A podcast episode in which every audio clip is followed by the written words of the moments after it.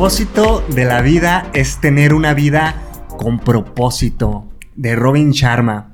Hola, ¿qué tal? Bienvenido, bienvenida seas a este canal en donde hablamos de desarrollo personal, emprendimiento, salud y uno que otro tema totalmente fuera de sentido.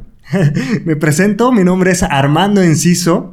Y si estás, si eres de las personas que constantemente está buscando herramientas para tu crecimiento personal, económico, salud mental y física, quédate porque en este canal vamos a estar hablando de todos estos temas y para lograrlo pues obviamente tenía que estar acompañado de dos personas más que son mis compañeros en este viaje y se los quiero presentar. ¿Cómo estás? Mi, hijo Luis, Luis García. Muy bien, Cam.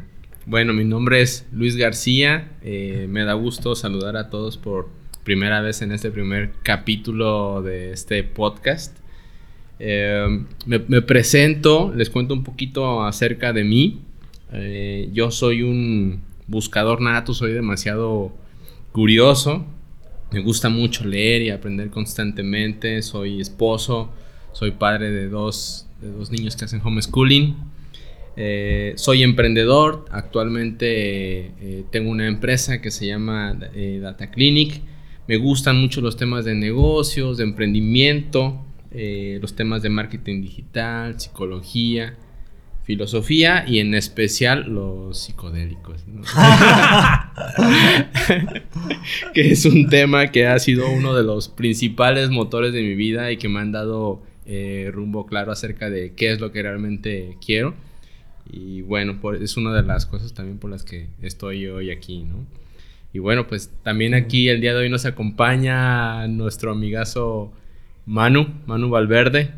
Hola, ¿qué tal? ¿Cómo están? Mi nombre es Manuel, Manu, para los amigos. Soy psicólogo de profesión y mi tema favorito es la mente humana.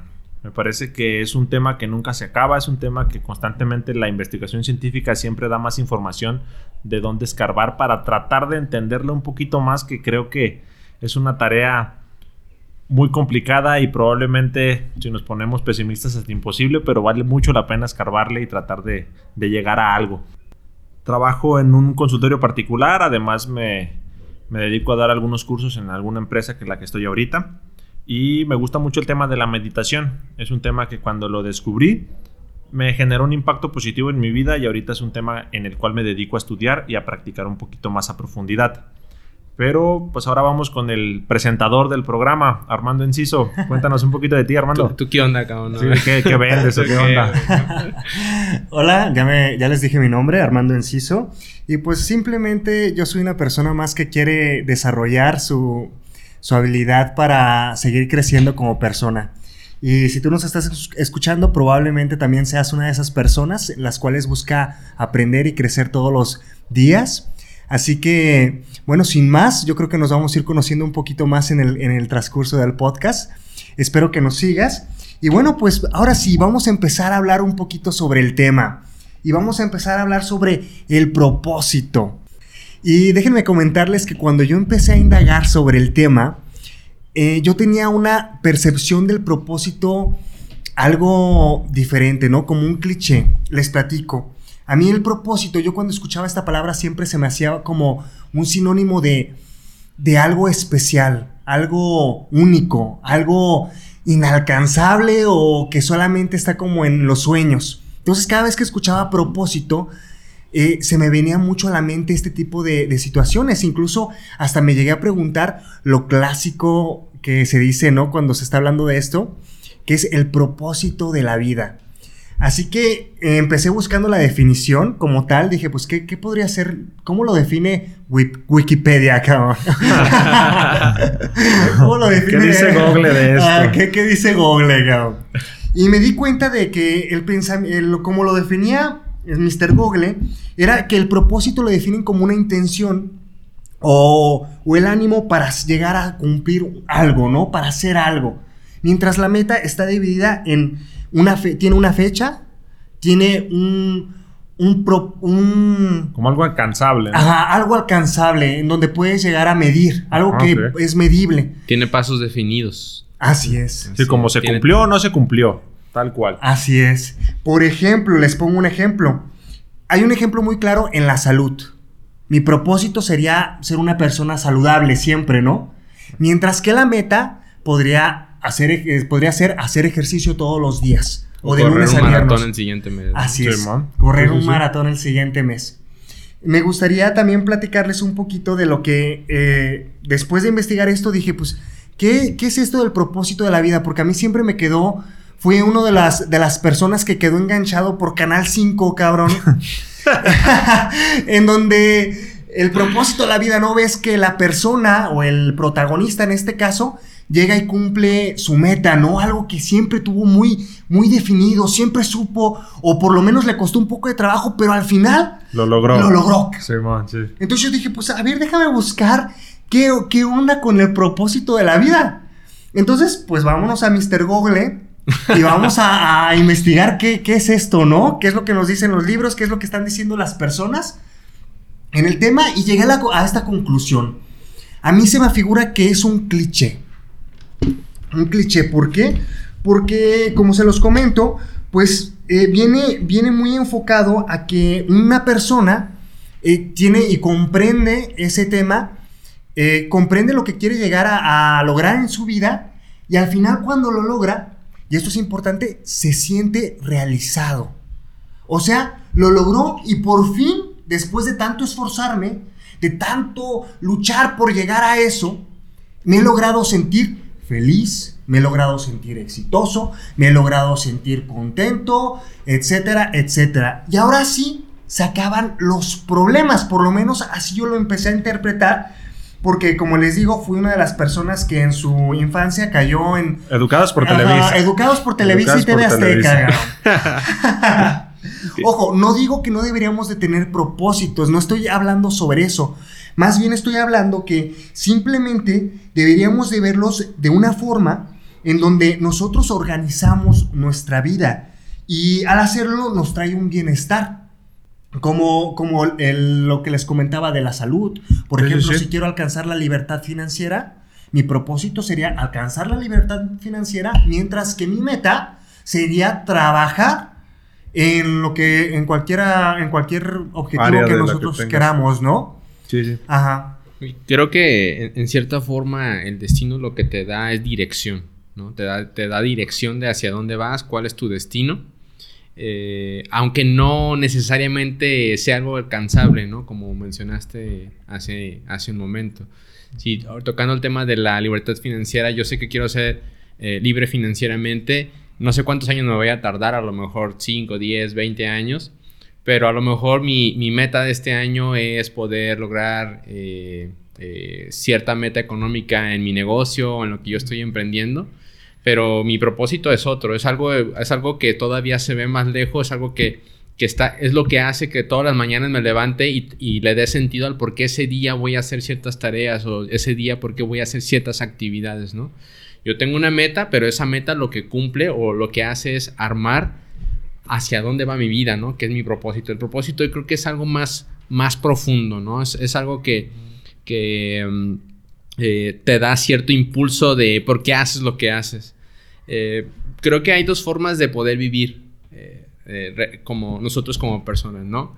Una es en la que no tengamos un propósito, en la que no tengamos una dirección hacia dónde vamos y únicamente estamos expuestos a lo que las circunstancias, eh, y las cosas y las situaciones nos van a ir llevando.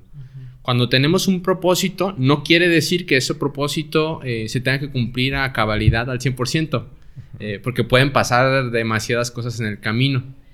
Pero por lo menos una persona ya, ya es capaz de poder decidir qué rumbo y qué forma quiere que tome, que tome su vida. Con, la total eh, eh, entendimiento de, que esa persona sepa que todo puede pasar en el camino y que a lo mejor ese propósito no se cumple o a lo mejor cambia de propósito en el camino, ¿no? Pero por lo menos te dio una dirección. Eh, una dirección de qué es lo que ibas a hacer y tomaste control de tu vida, ¿no? Que son las únicas dos formas que podemos vivir. O, estamos a la deriva de las circunstancias o tomamos un, un, Un cierto margen que nos puede dar la vida de, de control. Exactamente, que es muy poco, ¿no? Porque sabemos que la, la- realmente tener el control al 100% de nuestra vida y de las circunstancias es, Sí, no, no. imposible. Sí, sí, es una ilusión el control. Claro, hasta para el más rico y el más poderoso, Sí, pero por sí. lo menos nos deja jugar por ahí en corto, Sí. ¿no? Con Para algo, hacerlo. ¿no? Para hacer algo. Fíjate que ahorita que lo comentabas, me, me acordé mucho de, de cuando estaba a punto de iniciar Doctor Celular en el negocio. Fue una de las lecciones que yo creo que tuve contigo. Probablemente no te acuerdes, mijo, pero eh, estábamos un día en tu oficina, en la parte de arriba, sentados, y yo estaba decidiendo, mi mano, si, eh, si en realidad iba a renunciar o no a, a mi empleo de la, de la penal, ¿no? A un empleo de, de gobierno. Y Luis me, me dijo, ¿sabes qué, güey?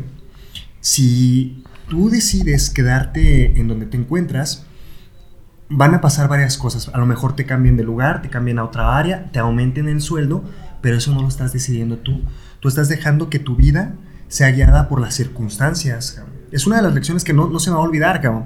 ¿Por qué? Porque de ahí me dijo, si tú dejas que eso pase, vas a, vas a dejarte guiar por eso. Pero si tú tomas la decisión de hacer las cosas que tú quieres porque tú las quieres hacer y porque estás dispuesto a intentarlas, en ese momento vas a poder guiar tu vida a donde quieres.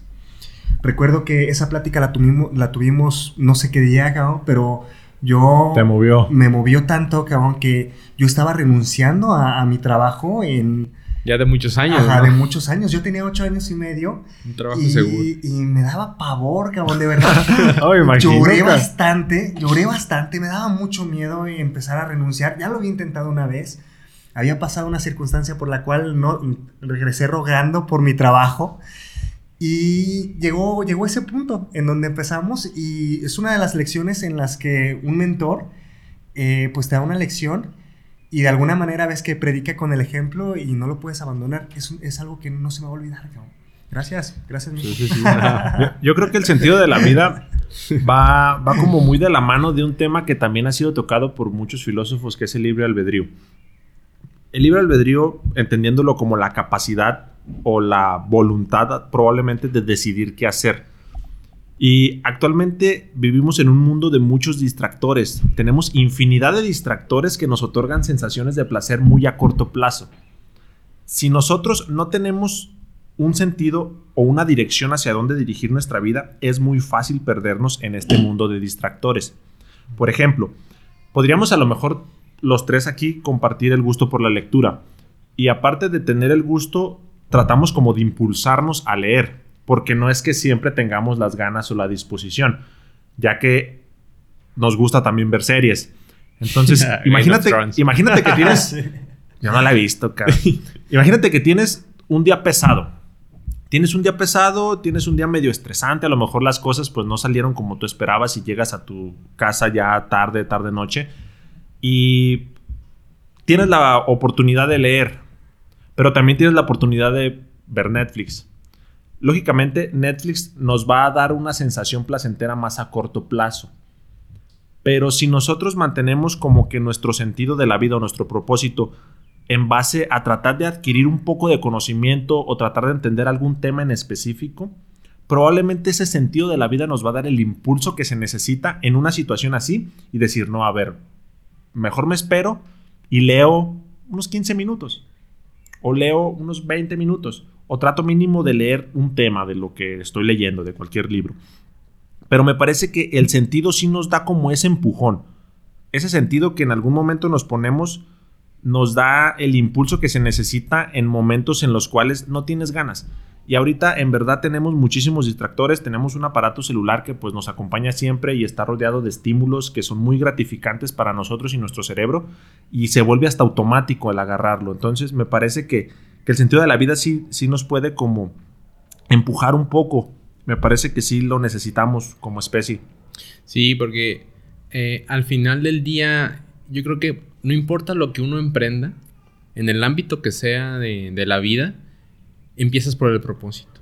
Si no, si no tienes un propósito claro de hacia dónde vas, es muy difícil que por fuerza de voluntad te mantengas en disciplina realizando Sí. las tareas que Sí, gusta sí. hacer. Ocupas algo más profundo, ¿no? Algo más humano, ¿no? Que te que haga que te mueva, que te haga que, que tenga un sentido por qué te levantaste esa mañana y por qué vas a hacer todo lo que vas a hacer ese día, ¿no? Eh, yo creo que al final es, es, un, es un punto muy importante, siempre eh, definir ese propósito. Creo que eh, hay una, una, frase que me gustaría aquí tocar, que es de, de Buda, de Siddhartha, que dice que una vida, el propósito de la vida es encontrar tu propósito y entregarle todo tu corazón y tu ser a él. Y creo que tiene que ver mucho este, con ese tema que menciona eh, Manu, ¿no? De que a veces nos perdemos con otras situaciones como estímulos o a veces con cosas a las que la sociedad nos ha llevado. Bienvenidos a nuestra cápsula Lo que dicta la sociedad. ¿Sabías que el propósito ha sido utilizado en varios países para darle un sentido a la dirección que toma el país? Por ejemplo, en Japón después de la Segunda Guerra Mundial se vio la necesidad de salir adelante con su único recurso, la gente, que tiene que trabajar muy duro para seguir adelante, a tal grado que es el único lugar en el mundo en donde existen muertes por exceso de trabajo. Incluso han creado una palabra para las muertes producidas por esta causa, Karochi. En 1987 se produjeron los primeros casos, en donde personas quedaban muertas en oficinas o en trenes, y para el 2015 el número de víctimas alcanzaba 2.310 personas por año. Actualmente el número ha ascendido a hasta 10.000 y para que sea considerada una muerte por Karochi, esta debe de, estar certificada lo cual significa que haya cumplido con ciertos requisitos. ¿Sabías que también el propósito ha sido maquillado por las empresas con la finalidad de enriquecerse? Por ejemplo, Inditex, los dueños de la empresa Sara, creada por Amancio Ortega, tiene el propósito de ofrecer ropa atractiva y responsable, pero ha sido acusada de utilizar mano de obra análoga a la esclavitud, esta empresa que factura 12.500 millones de dólares al año le han encontrado en 35 de sus 50 fábricas en Brasil niños y personas adultas trabajando más de 16 horas al día en situaciones insalubres, con pésimos salarios y en condiciones muy precarias. Además de que el modelo de negocio de la empresa Sara se basa en crear ropa de baja calidad y con un bajo costo creando así la moda rápida que provoca basura textil en exceso. Aunque en España ya empezaron con planes de reciclaje, a Sara todavía le queda mucho camino por recorrer. A creer que ciertas cosas como el dinero, como este, eh, como materiales, como cosas materiales, eh, nos van a dar algo, ¿no? Pero realmente yo creo que las, las, personas que llegan a un punto en su vida donde sienten una parte de realización, no digamos felicidad absoluta porque sabemos que eso no existe, pero de realización es porque construyeron y, empujaron hacia su propósito.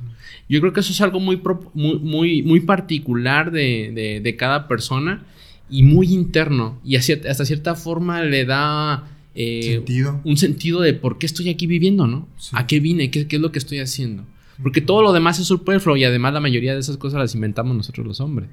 sí, sí, sí, Eso es nuevo hasta cierta forma lo podríamos decir, ¿no? Pero creo que el propósito es algo que nos puede, nos puede dejar en esos, eh, que en esos momentos, últimos respiros, sí, que estamos eh, muriendo, sentirnos a gusto con lo que hicimos con nuestras vidas. Sentirse satisfecho que lo intentaste, acomodiera el lugar y si ahorita te toca morir, saber que de alguna manera llegaste a donde llegaste y lo hiciste como podías hacerlo, ¿no? Porque no importa si, si, si llegas o no a ese propósito. Eh, su intención y su tarea es darte dirección, nada más, darte un destino. No es algo que tengas que cumplir a cabalidad, porque ahí ya, ya, ya estarías de alguna forma encaprichado con que la vida te tiene que dar a fuerzas lo que tú quieres. Y eso no existe. Sí, yo creo que ahí, radica la diferencia entre meta y propósito, que la meta sí es alcanzable. Una meta tú la puedes alcanzar, como ahorita lo platicábamos, te puedes poner la meta de correr un maratón, te puedes poner la meta de llegar a tal cantidad de ingreso económico mensual, te puedes poner suscriptores, la meta de tantos suscriptores al canal de YouTube. Y esa meta en algún momento la vas a cumplir. Pero lo que tienen de característica las metas es que una vez la cumples, se siente bien, pero esa sensación, esa sensación gratificante pasa. entonces te vas a plantear otra meta. Una chela. Te vas a poner otra meta. La vas a cumplir esa meta. Pero después, esa sensación que se, que se te otorga por cumplirla pasa. Una de las personas que creo que mejor ejemplifica la, hasta qué punto es importante el propósito en la vida de, de una persona es Víctor Frank. Tiene un libro que es considerado eh, patrimonio de la humanidad que se llama El hombre en busca de sentido. Víctor Frank eh, era un, ¿qué era, psiquiatra. Un psiquiatra que queda por varias circunstancias eh, atrapado en un campo de concentración en toda esta, en la Segunda Guerra Mundial por los, por los nazis. Y él tiene una, una, eh, una frase en la que él engloba todo lo que eh, pasaba ahí, ¿no? Y, y, por, qué era importante tener un, un porqué. Él decía que todos eh, aquellos que tenían un porqué vivir eran los que podían soportar prácticamente cualquier tortura, cualquier situación y sobrevivir. Aquellos que no tenían un por qué vivir importante como una esposa, un hijo, alguien esperándolos, algo casa, morían. Eran los primeros que morían, que se enfermaban en los campos de concentración. Porque él, lo que comenta es que le impactaba mucho cómo, a pesar de las circunstancias, porque me parece que pues ninguno de los que estamos aquí, los que están escuchando esto, ha llegado a experimentar siquiera lo que se vivió en un campo de concentración. Pues sí, esperemos si nunca nos toque experimentar algo así. Pero cómo bajo esas circunstancias había personas que todavía experimentaban sentido del humor. Cómo había personas que, a pesar de todo eso, formaban lazos de compañerismo y lo que él le llama la atención es que eran las personas, como comentaba Luis, que tenían algo un poco más que los impulsaba para mantenerse vivos. Y comenta una anécdota de los cigarros, y pues quién más sabe que tú Armando, que los cigarros en ese tipo de condiciones son dinero, como en la cárcel donde trabajabas. Cabrón, ¿por qué? como en la cárcel. estuvo, encerrado también, ¿no? como, en la, como en la cárcel donde trabajabas, los cigarros eran considerados dinero. Entonces ahí les daban cigarros. Y esos cigarros los cambiaban por pan. Y las personas se abstenían de fumar porque era más importante conseguir un pedazo más grande de pan. Entonces, una persona que ya notaban que había perdido su sentido de la vida, era una persona que fumaba. Ah. Porque sacrificaba algo mucho más importante que un simple gusto, que era la comida, sacrificaba la comida por darse un momento de placer. Entonces, las personas que ya veían a gente fumando, ya decían, este cuate, ya una semana y se lo cargó la chingada. ¿Por qué? Porque esa persona ya había perdido total sentido de la vida. Y ahí creo que podremos encontrar otra pregunta. La primera base es, ¿existe un sentido de la vida o la vida tiene algún sentido? Pero de ahí me parece que partimos a la idea de si el hombre lo necesita. Dejando de lado si existe o no, ¿el hombre necesita un sentido? Y en el libro menciona una frase de Friedrich Nietzsche que dice que si el hombre tiene un sentido para vivir, puede soportar casi cualquier cómo. A pesar de las circunstancias que puedas tener, puedes experimentar una fuerza que te empuja a abstenerse a esas circunstancias. Y la importancia de, de si el hombre necesita un sentido la narra también un poco Víctor Frank en ese libro. Al inicio cuenta su experiencia en el campo de concentración y al final del libro toca el, tema, por decirlo de alguna manera, de la logoterapia. La logoterapia es un tipo de terapia que, que, desarrolló Víctor Frank en donde se enfoca en encontrar el sentido de la vida. Y ahí menciona y da como cierta información que empuja a la importancia de, del sentido de la vida para el hombre mencionando unas, unas encuestas. Él comenta que una realizada en Francia, en donde les preguntaban a las personas si las personas tenían un sentido de vida, y un 89% respondió que sí. Un 89% es una cantidad muy grande para una encuesta. Después realiza una estudiantes de universidad, específicamente a 7.948 estudiantes, preguntando qué era lo que fuera más importante para su vida en ese momento. El 16% de esa cantidad comenta que lo más importante era ganar mucho dinero. El 78% responde que su principal objetivo es encontrar un sentido a su vida. Entonces, eso me sorprende. Como tanta gente no, o sea, tanto adolescentes, supongo, porque es que son estudiantes. Estudiantes universitarios. No tenían como un sentido definido todavía. Definido, así es. creo que es algo es cuando estás joven, en realidad no sabes ni qué chingados, ¿verdad? Te preguntan, ¿qué vas a estudiar en la universidad estando en la prepa? Y en realidad no, sabes ni qué chingados. Uno anda con otras mamadas, sí, te preocupan, otras cosas, Sí. Sí, esa como que... Pero que le sea tan importante, oye, no encuentro un sentido a mi vida, se me hace, se me hace impactante. Pues ahí lo cuenta. Pero bueno, pues él lo cuenta... Creo que, por ejemplo, ahí tocas un punto muy importante, porque al final yo creo que todos, todos, todos generamos en algún momento de nuestra vida la necesidad de saber el por qué estoy aquí viviendo y el por qué voy a hacer las cosas que voy a hacer el día de mañana. Y creo que se presenta un problema porque la sociedad, si tú no, tú no defines un sentido, un por qué vas a hacer lo que vas a hacer mañana o, en 10 años o en 50 años, te lo van a asignar. Te lo va a hacer la sociedad. Tiene demasiadas cosas que mostrarte que le van a dar un sentido, entre comillas, eh, le van a dar un sentido a tu vida, pero que es creado por nosotros los humanos. No es para nada natural y aparte son cosas muy generalizadas como las cosas materiales. Para mí el propósito es algo que debe de ser totalmente particular. Ahí el, el, escritor, el historiador israelí, el Harari, comenta que, que si no tienes un sentido, pues hay muchas instituciones que te lo otorgan. Una de ellas es la religión. La religión por mucho tiempo se ha encargado de darle sentido a la vida de las personas. Y cobrar por eso. que sea bueno, que sea malo, me parece que ese es un tema, pero de que le da sentido a la vida de las personas se lo da. La religión, pues básicamente te crea un estatuto moral que si tú lo sigues, vas a tener una recompensa. No más que la recompensa está medio extraña porque te la van a dar cuando te mueras.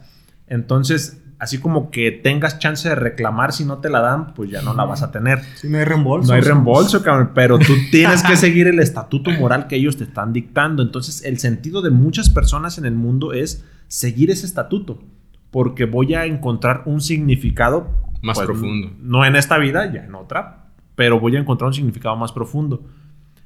Y el ejemplo que, donde se nota mucho eso no solamente es en la religión católica, que a lo mejor en donde vivimos aquí en México es la que más predomina, pero por la serie de vikingos, todos hemos visto vikingos. Ahí los nórdicos tenían el sentido de la vida de morir en guerra. Si morían en guerra podían llegar al Valhalla, podían era como que lo máximo, era un honor morir en guerra, ese era su sentido de vida. Morían en guerra, iban al Valhalla, se ponían bien pedos con Odín y con todos los otros guerreros. Y los que no morían en guerra era como que lo más bajo, una vergüenza. Entonces, el sentido de la vida que otorgaba esa religión, por decirlo de alguna manera, era morir en batalla.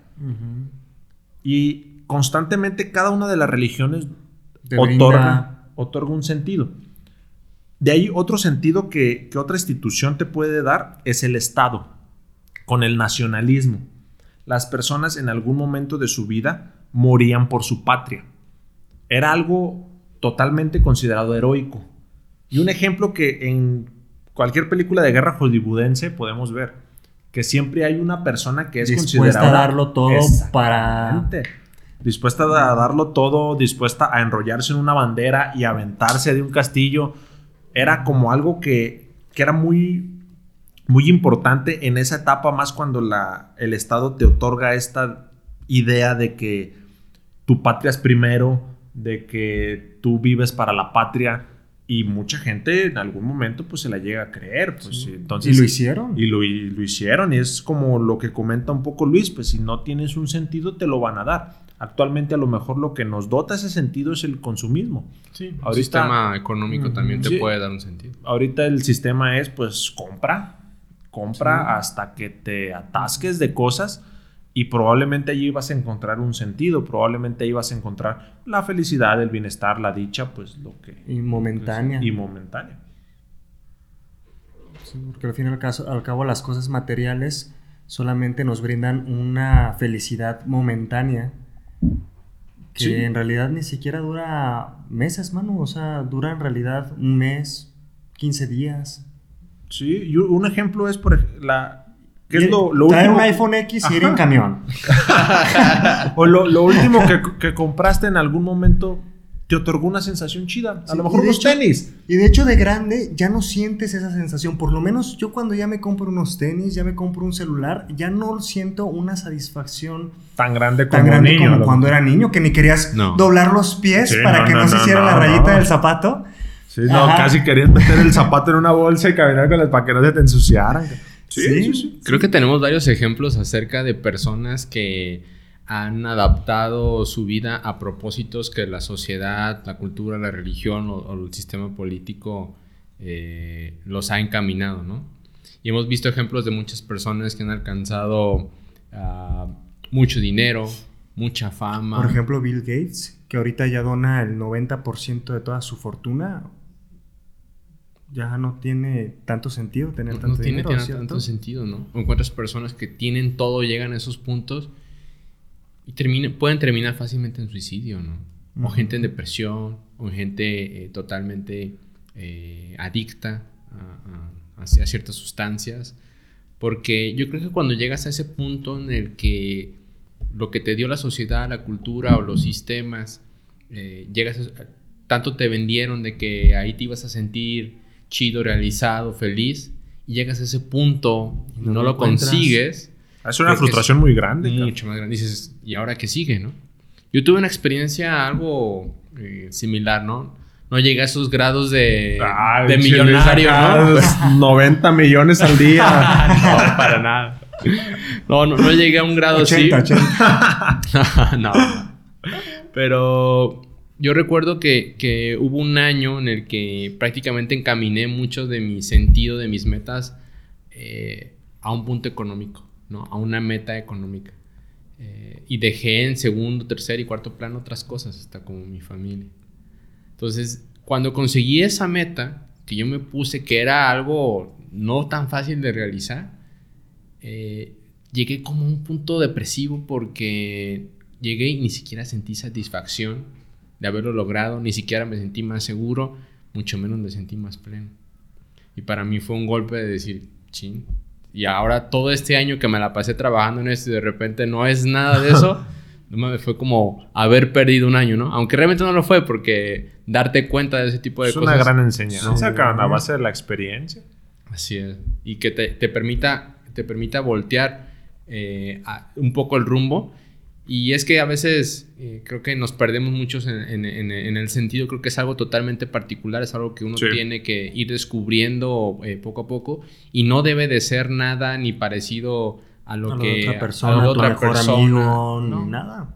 no. Yo creo que no, casi todo lo inventado por el hombre, podemos decir que eh, queda fuera del, del tema de propósito, ¿no? De, de- de alguna forma de darle un sentido real a nuestra vida. La verdad es que ahorita creo que el sistema económico impulsa mucho de eso y no es real, ¿no? Sí, no, no va por ahí.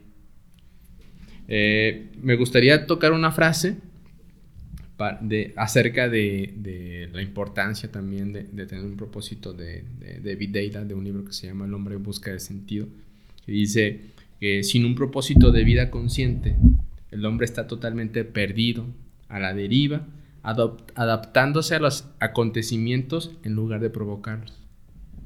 Cuando no conoce el propósito de su vida, el hombre vive una vida debilitada e impotente.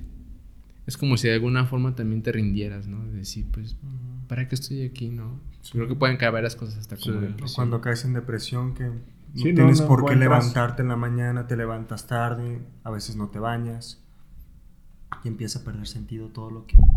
Tu vida. Así es. Sí, y eso es algo que, pues desafortunadamente sí se ve muy No, y que va incrementando en la sociedad actual, mi hermano. Sí.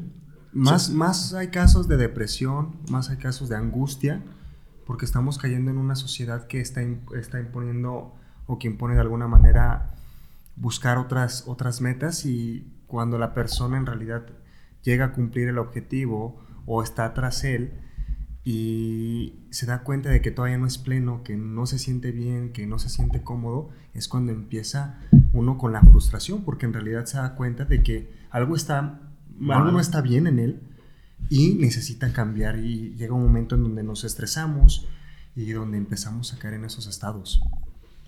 Sí, pues tal es el crecimiento en la depresión que la otra vez leí que eh, según la Organización Mundial de la Salud, para el 2020 la depresión será la segunda causa de discapacidad a nivel mundial, mm. entendiendo que la depresión ya se comenzará a ver como una discapacidad laboral, porque pues en verdad las personas que padecen la depresión, pues es una odisea intentar despertarse en las mañanas para ir a hacer algo que, que no disfrutan, pues principalmente el trabajo muy probablemente no, no lo llena o aunque lo llene, pero si, si pues padeces de esa condición de depresión, pues la, la energía es muy baja, los ánimos también no son los mejores, estás en un constante síntoma de apatía, la visión tanto personal como del futuro pues es muy negra, es muy pesimista y en condiciones así pues es muy difícil presentarte en un lugar a trabajar, entonces ese dato a mí se me hizo muy muy fuerte que va a ser una de las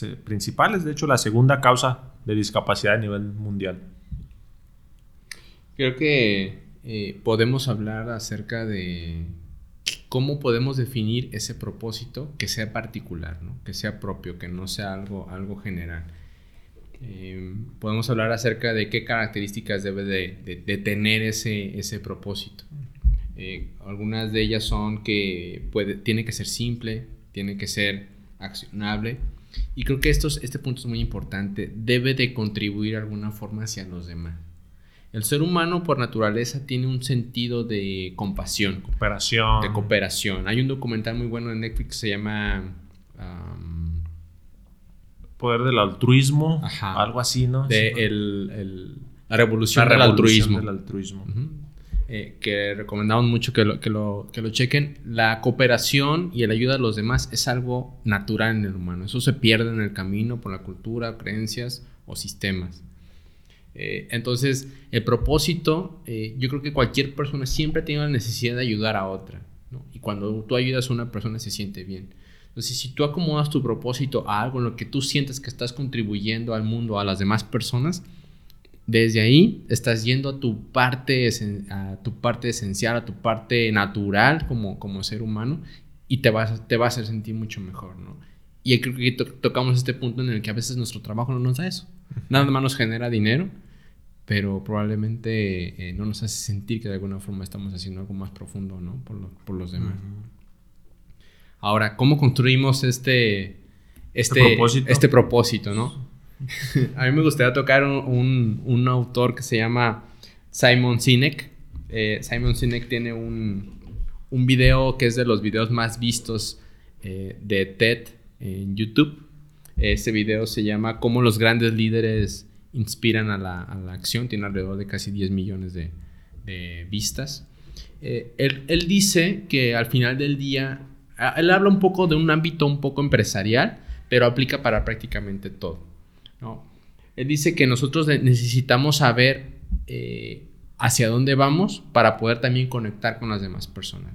Si uno está emprendiendo un proyecto o algo, debe de alguna forma poder transmitir o comunicar eh, un porqué más, más humano, eh, más profundo, más que algo totalmente económico para que esas personas te puedan seguir y para que las personas puedan escuchar. Es algo como si fuera totalmente natural para nosotros.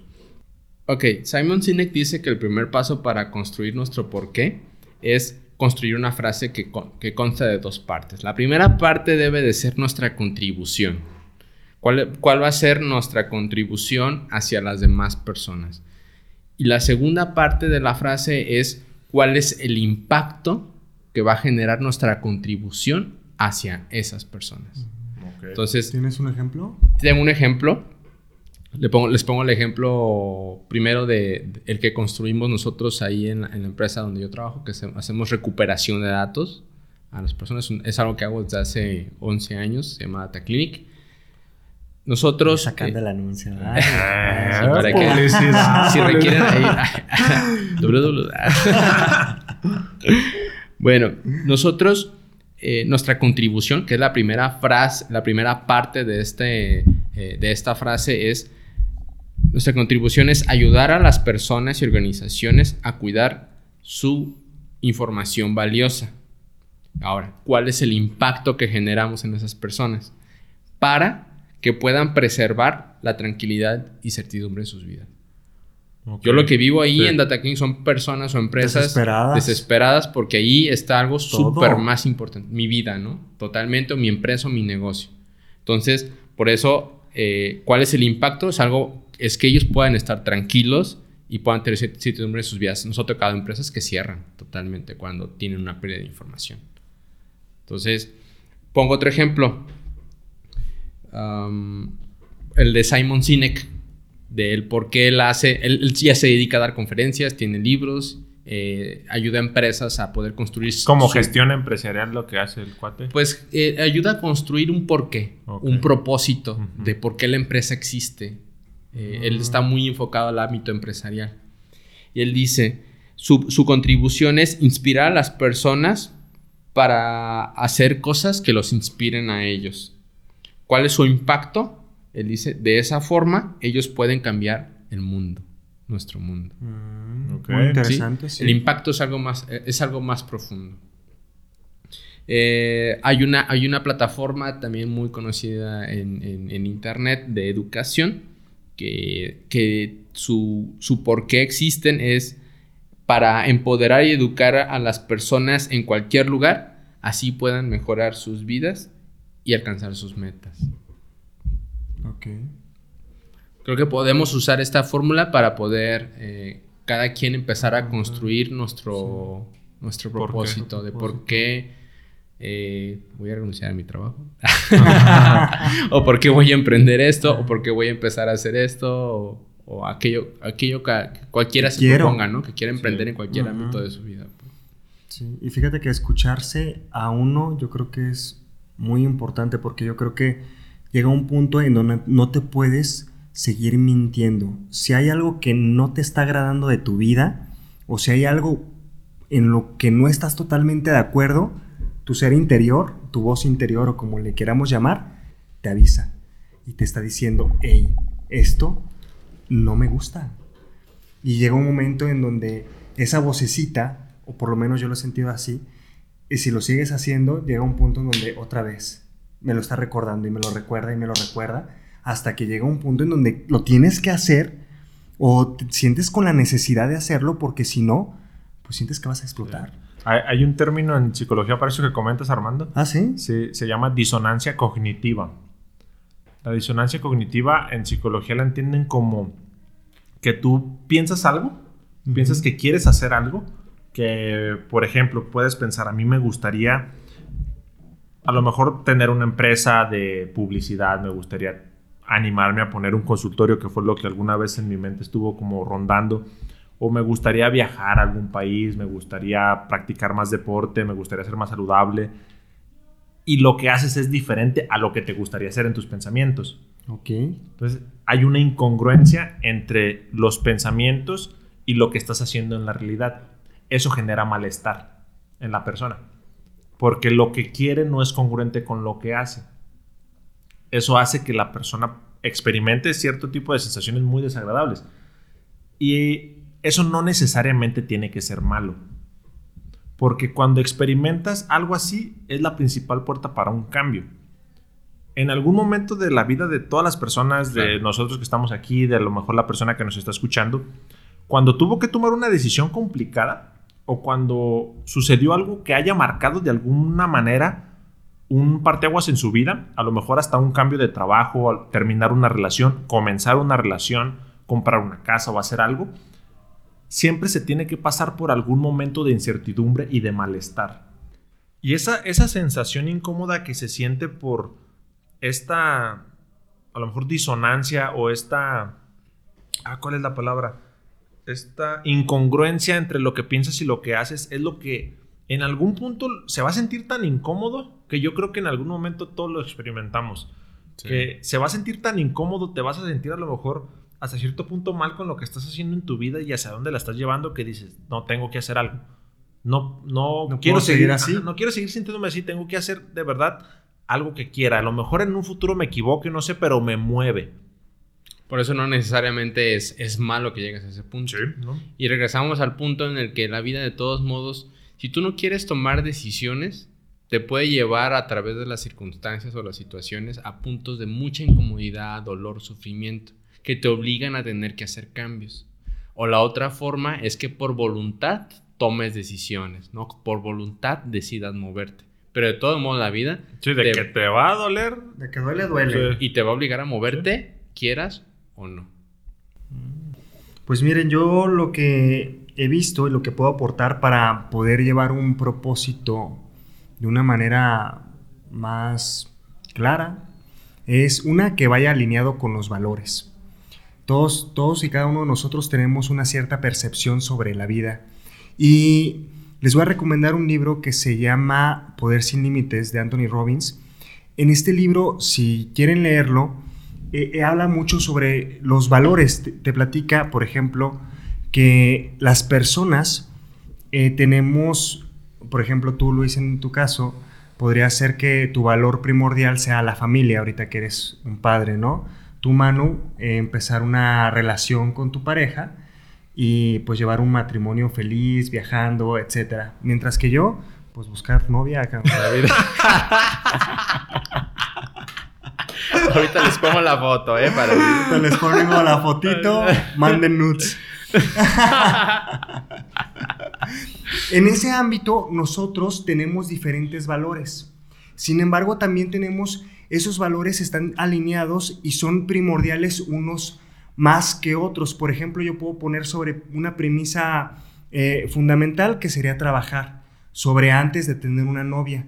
Por lo cual, si a mí se me presentara la oportunidad de tener una novia, en comparación con la de trabajar, podría eh, darle prioridad a mi trabajo antes de esa situación. Lo ideal, ¿estás de acuerdo? Entonces, todos tenemos nuestros valores bien definidos independientemente pudieron haber sido inculcados por la sociedad, por nuestros padres, por la escuela o por X, ¿no? Pero esos valores a una edad adulta nosotros ya están muy determinados. Lo que recomiendan Anthony Robbins es que si quieres cambiar ese tipo de valores, empieces a determinar cuál es el más importante para ti. Y en base a eso, tener, tener este, en tu cabeza bien determinado qué es primero sobre otro y a través de eso empezarlos a cambiar. Si tú quisieras darle más prioridad a tu familia en vez al trabajo, que fue lo que te pasó a ti, Luis, ahorita que lo comentabas, es primero darte, darte cuenta de eso y después cambiarlo para que empieces a darle más prioridad a la familia en cuestión del, dinero, que fue lo que, lo, fue lo que te pasó. Entonces, una vez que tú tengas bien alineado tus valores y sepas cómo actuar en base a ellos, vas a poder empezar a cambiar ciertas actitudes. Entonces, siempre van a ir alineados con tus valores. Si a ti no te gusta leer y prefieres ver Netflix porque dices, oh, es que yo prefiero estar más cómodo o ya fue un día intenso de trabajo, cuando ya pase un día intenso de trabajo, vas a llegar a tu casa y como tú le vas a dar prioridad a la comodidad, no vas a leer. Sí. Ajá, porque va a ser más importante estar cómodo a ti en vez de aprender. Las personas que tienen como premisa leer o aprender antes que estar cómodos, son las personas que empiezan a adoptar esos cambios. Entonces, si quieres cambiar una actitud, primero debes de empezar a cambiar los valores, que es algo muy interno de ti. Esa sería como eh, número uno. Y otra es la claridad del propósito. Muchas veces no tenemos claro cuál, cuál podría ser nuestro propósito. No sabemos en realidad cómo dirigirnos hacia él o cuál sería. No sabemos en realidad. Yo a esto la, solución que tengo es la organización. Y les platico algo, un ejemplo, y a lo mejor tú que nos escuchas puedes estar en esta situación. Tengo un amigo que acaba de, iniciar su primer negocio y no hace cuentas, no, no lleva un control de sus cuentas. Y diario está pensando, oye, pero es que no sé, está estresado porque hay incertidumbre. Si no llevas unas cuentas en un negocio, hay incertidumbre. Claro. Entonces, yo lo que siempre le digo es que no te has organizado, no has puesto en claro cuáles son tus cuentas y cómo podrías llevarlas a cabo, por ejemplo. Si no llevas organización, no vas a saber cómo puedes proceder. Si a ti te gustaría llegar a un punto o correr, por ejemplo, ser un buen corredor, eh, más bien tendrías que organizarte de, algún, de alguna manera para decir, ok, ¿qué es lo que a mí me gustaría? No necesitas ser, hoy sí, lo siento totalmente y estoy totalmente convencido de que voy a correr y de que voy a correr un medio maratón o un maratón. No, simplemente necesitas tener claro de que probablemente podrías empezar a correr. Y una vez que lo hagas, a partir de la organización que tú te plantees, vas a empezar a darte cuenta de que en realidad es si es lo que quieres o no y lo puedes empezar a cambiar.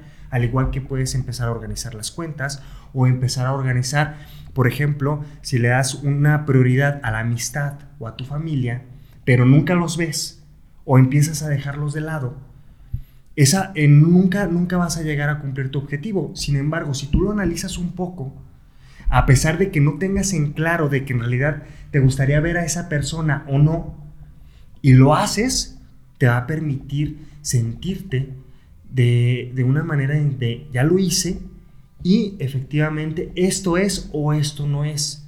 Pero si nunca lo organizas, si nunca te pones o te das un tiempo para pensarlo o organizar tus valores, o organizar ciertos, ciertos aspectos de tu vida, nunca vas a saber hacia dónde dirigirte. Por lo tanto, el fin de semana llegará, la semana pasará, el mes pasará y de repente te das cuenta de que no has visto a tu familia, de que no has visto a tus amigos y de repente ya, ya perdí conexión con Manu, ya perdí conexión con Luis y deja de pasar pues las cosas que en realidad quieres que pasen, ¿no?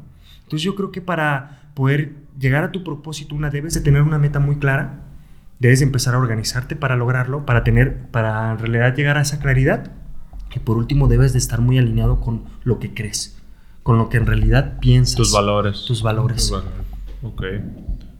Algo que yo podría como aportar para encontrar el, sentido o significado de, la vida es que este, este no va a llegar por arte de magia. Sí, que no pasa de repente y wow. Sí, no creo que un día una persona se despierte o yo me despierte y diga ya, ya lo encontré ahora sí, mundo, agárrate porque voy con todo. No va a pasar así, no, no se encuentra de la noche a la mañana el sentido de la vida. Me parece que se va construyendo. Y para eso tenemos que tener experiencias de vida. Las experiencias de vida son una base de conocimiento. Hay conocimiento que lo adquirimos cuando lo leemos o cuando lo escuchamos en alguna conferencia. Después ese conocimiento lo comenzamos a analizar y podemos entenderlo de una manera lógica pero el conocimiento que adquirimos en base a las experiencias de vida que tenemos es un conocimiento que se integra de una mejor manera y puede llegar a convertirse en una sabiduría más aplicada a la vida.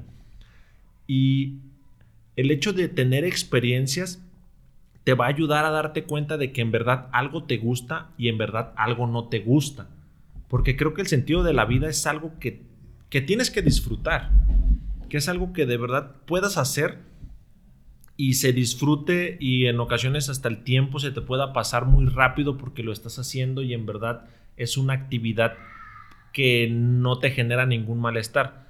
Hay un libro que se llama El elemento de Ken Robinson, un educador inglés, que comenta que el elemento es esa actividad en la cual tú puedes pasar mucho tiempo sin, sin pensar que la estás haciendo. Esa actividad se disfruta. Que fluye. Esa actividad fluye y como comentaba Luis, esa actividad le ofrece a las personas de tu alrededor algo. Esa actividad la pones como a disposición de las demás personas. Y me parece que para encontrar esto sí necesitamos experimentar, probar a hacer cosas nuevas. Siempre como animarnos a hacer algo que tenemos ganas, pero que en alguna parte de nosotros está esa vocecita que nos dice, no, no lo hagas.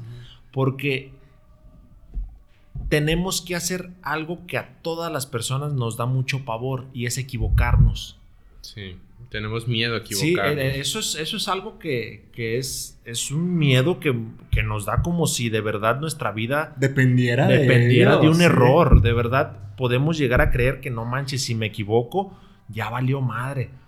Como si en verdad tus amigos te dejaran de hablar porque te equivocaste, como si tu valía como persona dejara de, de ser la misma si llegas a equivocarte, como si tus padres ya no te quisieran o tu pareja ya no te quisiera porque te equivocaste. Sí, Es como, como algo que muchas personas tenemos hasta cierto punto en ocasiones arraigado ese miedo, pero creo que, que tiene que pasar por ahí, tiene que pasar por error. En ocasiones... No, y entre más rápido te equivocas, mi mano, más rápido puedes llegar a lo que quieres realizar. es que te debes, te vas a equivocar y, y siempre va a pasar. Sí, y algo que, que no recuerdo dónde vi o leí en algún momento, pero se me hizo como que muy lógico, que cuando vemos a, a una persona que llegó a la cúspide en alguna de sus disciplinas, si vemos a la música, a un guitarrista, Jimi Hendrix, B.B. King, o cualquier como guitarrista, si vemos en el fútbol, Messi, Cristiano Ronaldo, pero esas personas que llegan a la cúspide en su disciplina, creemos que son personas que fueron tocados por Dios y que crecieron con muchísimas características que ya les favoreció desarrollar esa habilidad que tienen. No vemos como que todos los errores que llegaron a cometer, no vemos como que todo el esfuerzo Lo que, que, le hicieron. el iceberg, ¿no? La punta del iceberg. Todo no, no ven todo el camino, sino que vemos solamente el éxito que logran. Y cualquier persona que haya llegado a un punto en donde se considera satisfactorio a lo que llegó, tuvo que equivocarse, tuvo que experimentar, tuvo que cometer errores, tuvo que sentirse mal por esos errores. Y eso le ayudó a progresar hasta cierto punto, a aprender y llegar a, a encontrar ese sentido. Creo que también una de las cosas que nos impiden ir hacia nuestro propósito es la autocrítica. ¿No? Tenemos una Sí. crítica muy fuerte hacia nosotros mismos acerca de lo que hacemos o de Bien que no somos mal. lo suficientes, ¿no? Para, Ujú. es, tiene mucho que ver con el perfeccionismo, ¿no? El- la, la visión acerca de cómo tenemos que ser nosotros para el mundo, ¿no? Sí, y también la sociedad, ¿no? Porque de alguna manera equivocarnos nos da vergüenza por lo que dirán. Sí. O, o vernos mal. O ahorita en las redes sociales ya subir un contenido y que nos critiquen de una manera pues grosera como lo hace usualmente una red social, también nos da, nos da mucho, mucho temor. Sí, de exponerse de esa forma, Sí. ¿no? Pero para ello tengo una, una frase que me, me- me gusta mucho de George Burns que dice, creo honestamente que es mucho mejor fallar en algo que amas que tener ex- éxito en algo que odias. Pues el, el el fracaso es algo inherente a la vida, como cualquier otra cosa. Es como el usual. sufrimiento, como los momentos de satisfacción que en algún momento puedes experimentar, pero siempre, siempre va a haber fracaso porque somos seres totalmente imperfectos. Siempre en algún momento de tu vida vas a experimentar el fracaso y mientras más te acostumbres a ello en el buen sentido de la palabra, te va a dar un impulso para que en algún momento todos esos fracasos se vayan convirtiendo en, en aprendizajes y, Y en algo que te acerque más a tu que, propósito. que te ¿no? vaya acercando a- al objetivo o al sentido de, de tu vida.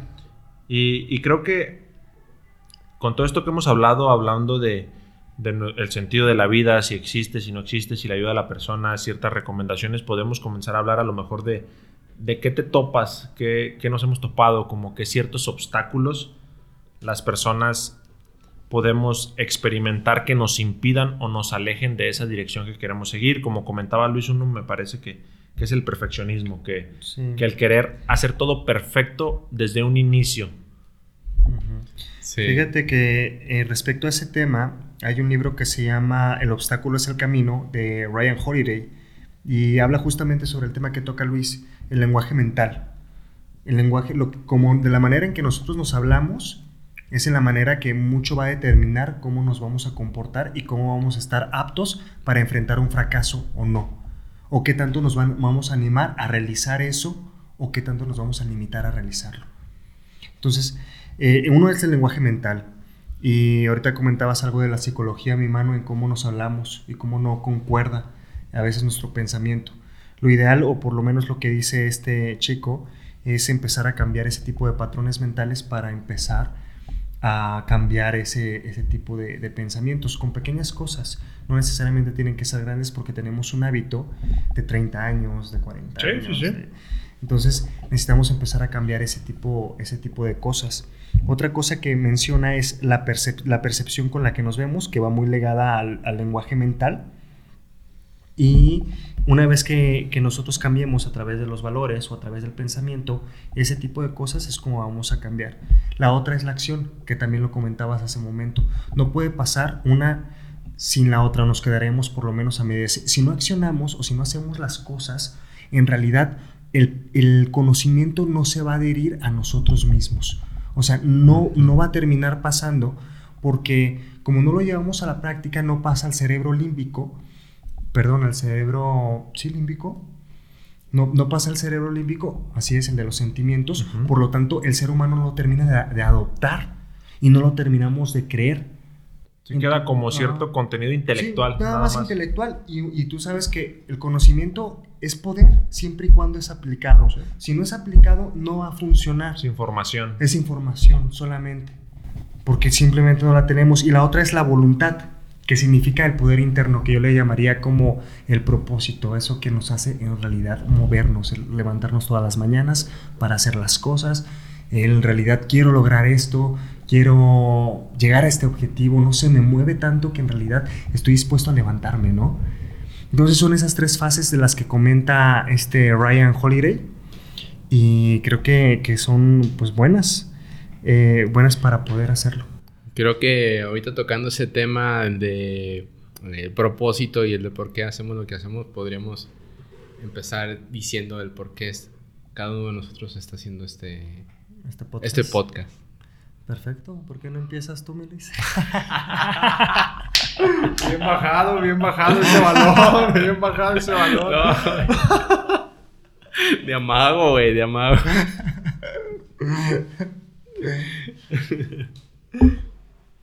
bueno, para mí.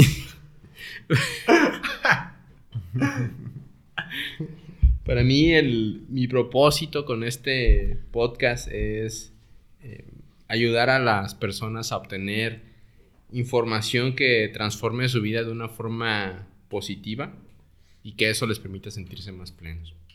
Eso es lo que yo quisiera lograr. Tú, mi mano. La otra vez leí un dato que. No le pregunté del dato, le pregunté... Pero ese dato me va a ayudar a dar mi propósito. Del 2003. A ver, espérate, déjalo, lo analizo.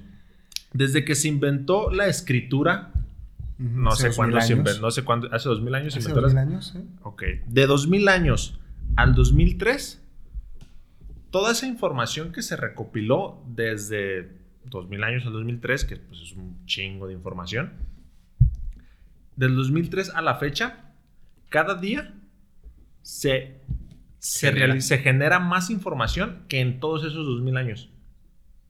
¿Sí me expliqué? Totalmente. Sí. Ok, ay cabrón, me costó.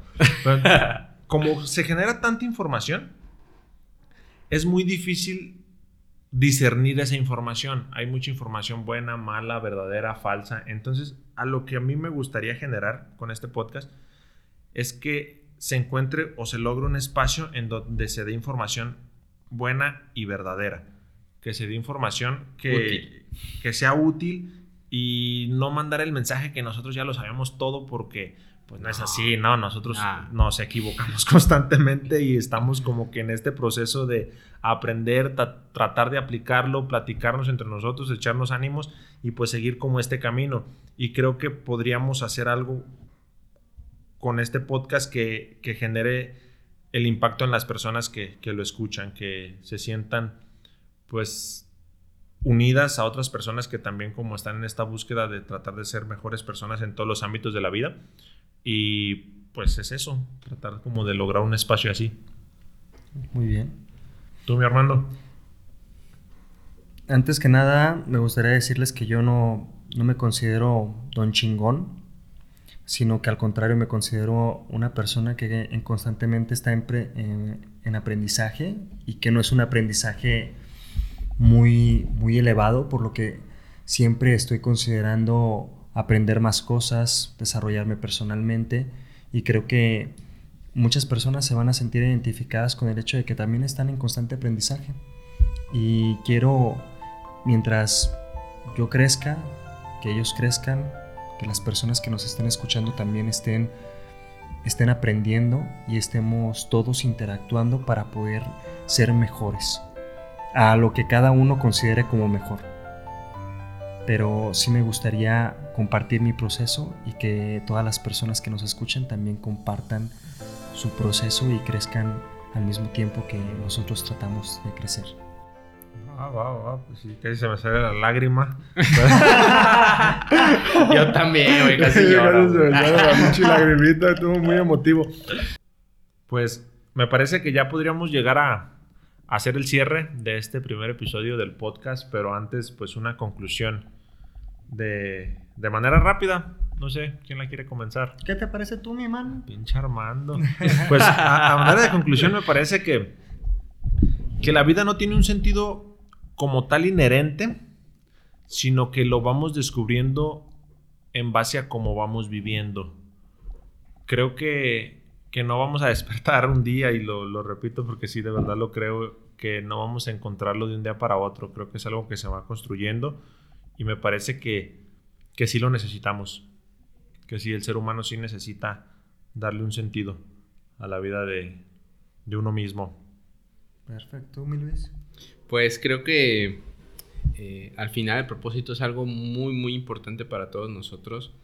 Eh, que creo que todos tenemos esa obligación moral de, de, explorar y de intentar diferentes cosas hasta que algo por ahí se asome para decirnos cuál es nuestro, nuestro propósito. Y que puede ser cualquier cosa, porque recordemos que el camino de cada uno de nosotros es totalmente particular y único. ¿no? En mi caso fue algo que me dio mucho eh, sentido, me dio un, un, propósito más profundo de mi vida, porque antes de eso decía que me iba a dedicar a, a disfrutar los placeres de la vida y hacer dinero al güey.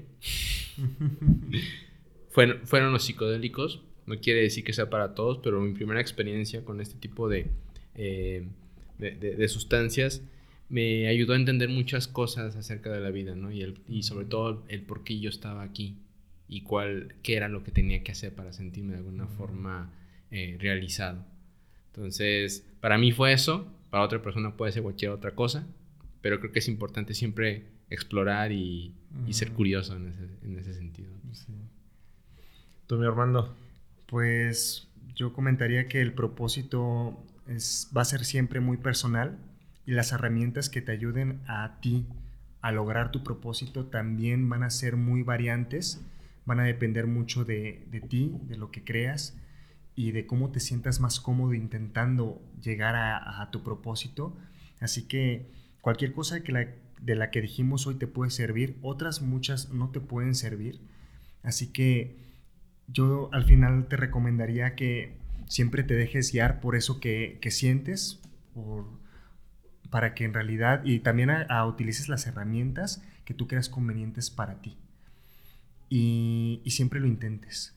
Nunca, nunca, nunca, nunca. ¿Vale la pena dejar tu trabajo? Así sí, 100%. 100%. Y hacer todas las cosas que he querido hacer e intentarlo, siempre han valido la pena, a pesar de que no se consigan. Entonces, siempre inténtalo, sigue, siempre sigue, sigue tu corazón o tu voluntad o como lo quieras llamar, pero pues siempre sigue lo que quieres, de, con las herramientas que puedas y a lograrlo, cabrón. Armando hace unas conclusiones muy emotivas, güey. Ya iba a sacar el violín, güey. Iba a comenzar a tocar el violín. Soy emocional, soy muy emocional, cabrón. Pero al final son, son las cosas en las no, que no, no, con todo, creo, hermano. cabrón. Pues gracias por escucharnos. Síganos en, en, nuestras redes sociales. Facebook, YouTube. Facebook, YouTube. Pueden ¿Nos escuchar. Encuentran? Nos encuentran como Conecta Libre.